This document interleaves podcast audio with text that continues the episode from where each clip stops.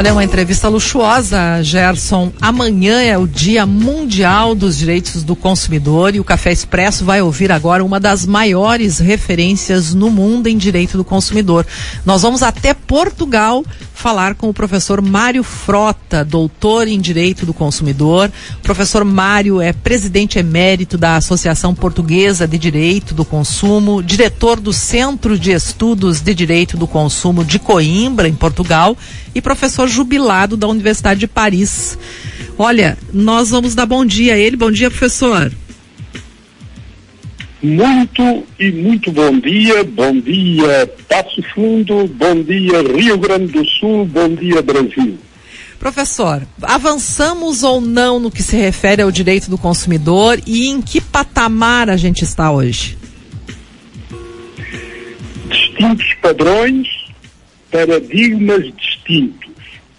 A revolução operada pelas tecnologias da informação e da comunicação com o impulso, o incremento conferido pela pandemia que a todos nos afetou, transfigurou os mercados de consumo, conferiu um outro perfil ao consumidor imerso na sociedade digital. De todos os quadrantes se clama por uma distinta e mais eficaz tutela do consumidor. Da recente Agenda Europeia do Consumidor, sancionada pelo Parlamento Europeu, sobressai a necessidade de adaptar o edifício normativo de proteção do consumidor ao ambiente digital, já que este aqui se encontra exposto a práticas comerciais desviantes, definição de perfis, publicidade oculta, fraudes e burlas, informação falsa, falaciosa, enganosa, manipulação das avaliações dos consumidores. Registrar que hoje o homem médio detém mais de 30 contas agregadas aos artefactos de comunicação de uso cotidiano, correio eletrónico, Twitter, Facebook, Meta, Instagram, Telegram e um sem número de credenciais de acesso a sites que determinam a transferência de dados com seu cunho a sua impressão digital, o seu cunho de pessoalidade. A inteligência artificial vem penetrando com particular intensidade vastos domínios.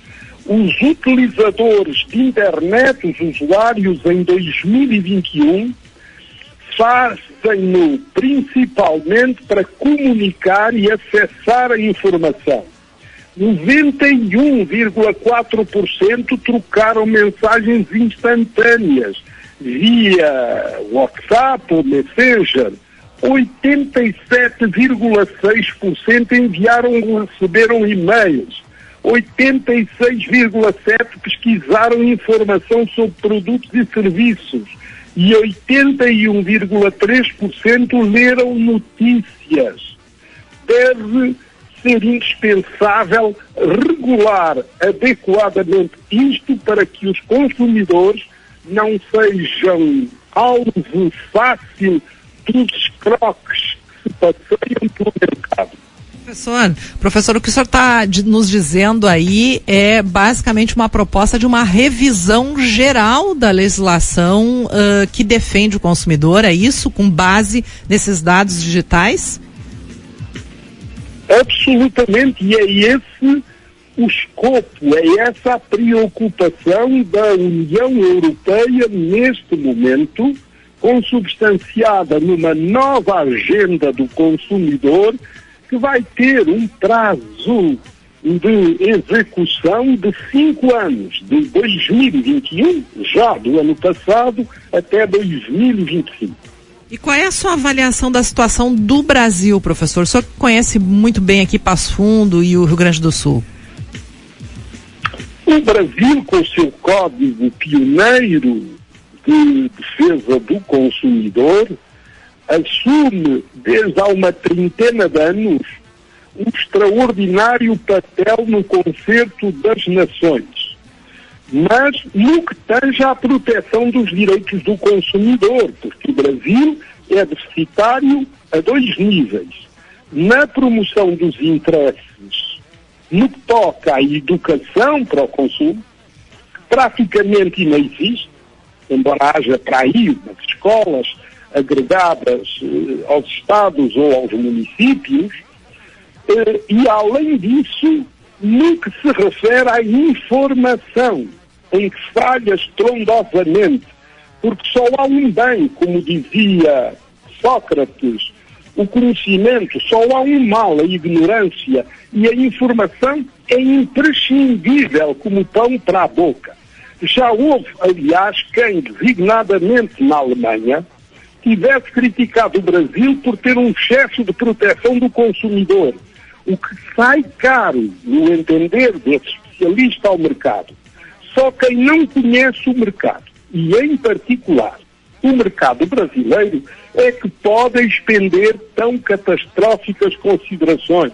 O Brasil tem um escola de professores de direito do consumidor, tem PROCONs nos estados e nos municípios atuantes, enquanto haja falhas nesse sentido, sobretudo no que toca aos PROCONs, quando isto está dependente eh, dos humores hum, dos prefeitos, daqueles que preponderam eh, nos municípios.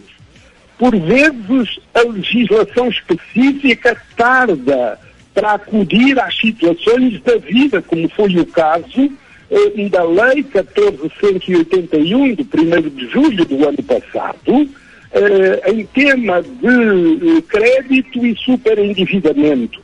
O Congresso Nacional tem de estar ao serviço do povo, que não dos interesses fracionados dos empórios mercantis, da banca, dos seguros. O Congresso Nacional tem de se repropor equilíbrios para servir exatamente aqueles que votam nos deputados e nos senadores que têm aí um papel ímpar salvaguarda da cidadania. Essa questão da, da, da, falta de educação para o consumo, ela acaba gerando no Brasil, professor, o senhor tem conhecimento disso, os superendividados. A falta de educação e de formação para o consumo, como de informação. Aquilo a que hoje, aqui na Europa, como aí eh, na América Latina, se fala de literacia financeira. As pessoas são, a propósito dos serviços financeiros, autênticos analfabetos e, portanto, mais expostos à exploração. À exploração da banca, das sociedades financeiras, que colhem vantagens extraordinárias da ignorância daqueles que estão no mercado e têm necessidade de financiamento para a consecução dos seus projetos de vida. Professor, eu não posso deixar de, aproveitando a sua participação aqui na Rádio PF, lhe perguntar sobre a guerra Rússia-Ucrânia. Que impactos isso vai nos trazer aí na questão do consumo ou que impactos isso vai trazer para o mundo de um modo geral? Na era dos direitos humanos, é sumamente censurável que dirigentes mundiais sem escrúpulos eh, tendam a abater sob o fogo da metralha aqueles que defendem o seu chão natal, as suas convicções, sem terem sido fa de eh, conflitos ou de provocações.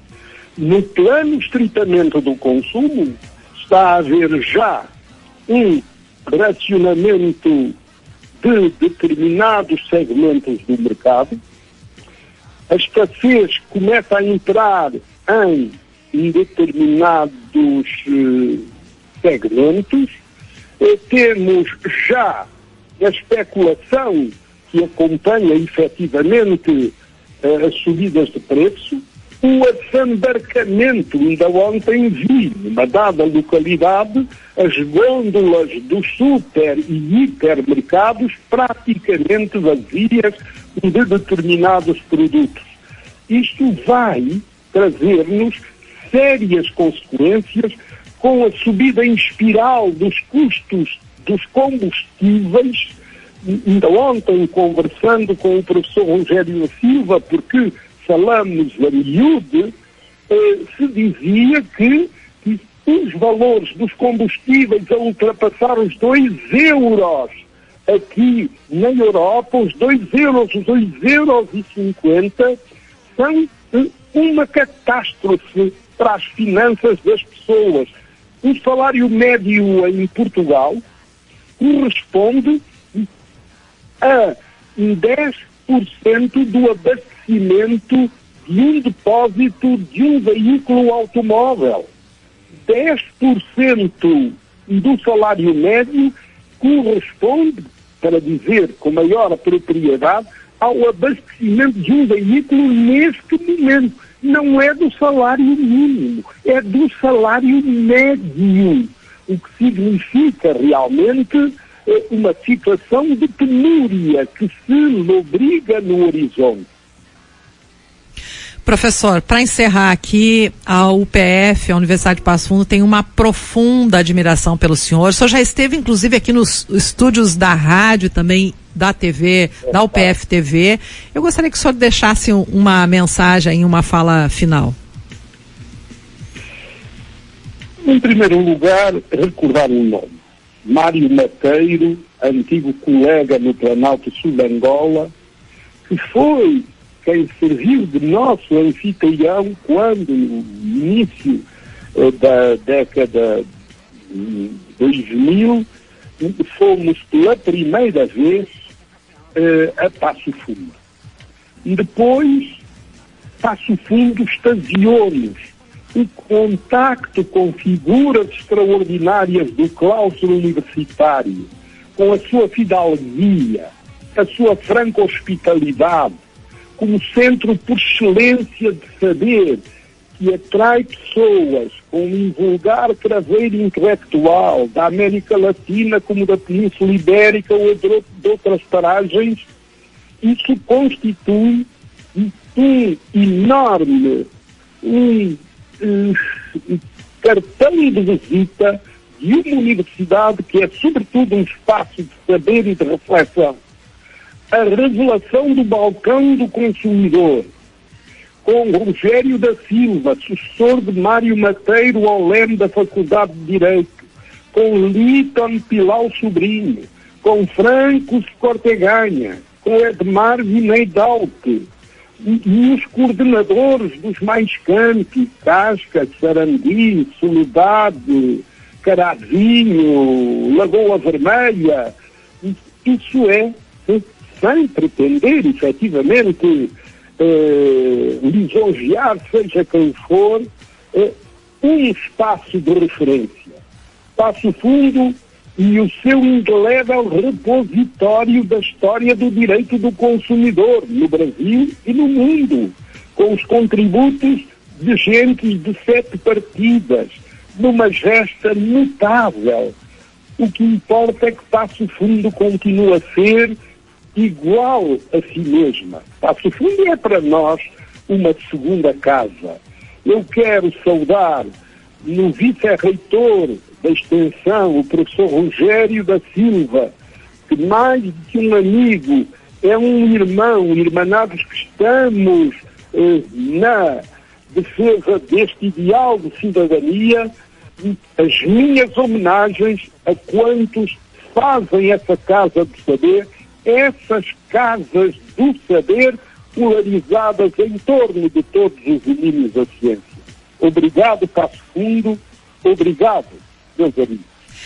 Professor Mário Frota, muitíssimo obrigado por sua entrevista aqui na Rádio PF. Estamos orgulhosos por conversar com o senhor. Tenha um bom dia, boa muito, semana. Muito obrigado.